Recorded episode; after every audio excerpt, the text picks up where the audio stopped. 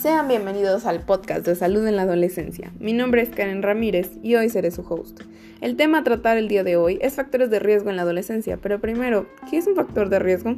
Es la exposición que sufre un individuo para aumentar su probabilidad de sufrir una enfermedad o una lesión. En este caso nos enfocaremos a los sufridos por los adolescentes. El primero, el alcoholismo y el consumo de drogas. El alcoholismo es el consumo de alcohol en un tiempo prolongado y en gran medida. Las drogas básicamente son lo mismo pero aplicado a estos términos. En esta eh, es una preocupación importante porque además de reducir el autocontrol y favorecer otras conductas de riesgo como el sexo de protección es la principal causa de accidentes y muertes prematuras.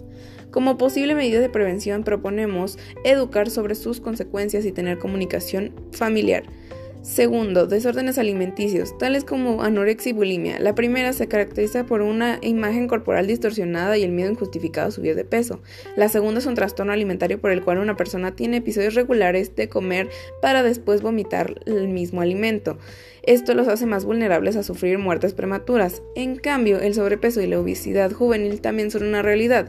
Esto se debe a un consumo elevado de grasas y azúcares, el aumento del sedentarismo, entre otras. Como medidas para anorexia y bulimia se recomienda acudir a un psicólogo y tener apoyo familiar. Para el sobrepeso y la obesidad se recomienda consumir una dieta balanceada y hacer ejercicio todos los días.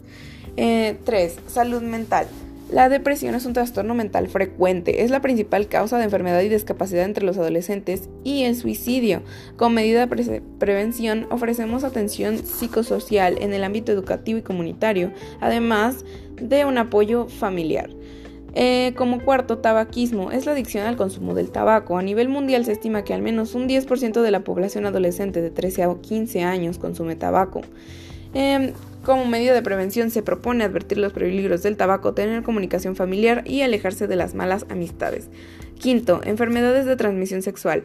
Estas infecciones se contagian de una persona a otra, usualmente durante el sexo vaginal, anal u oral. Es un riesgo que muchas de esas enfermedades pueden conducir a una muerte prematura. El objetivo en este ámbito será mejorar el acceso a preservativos para evitar nuevos contagios. 6. Embarazo en la adolescencia. Las complicaciones relacionadas con el embarazo y el parto son la segunda causa de muerte en adolescentes de 15 a 19 años.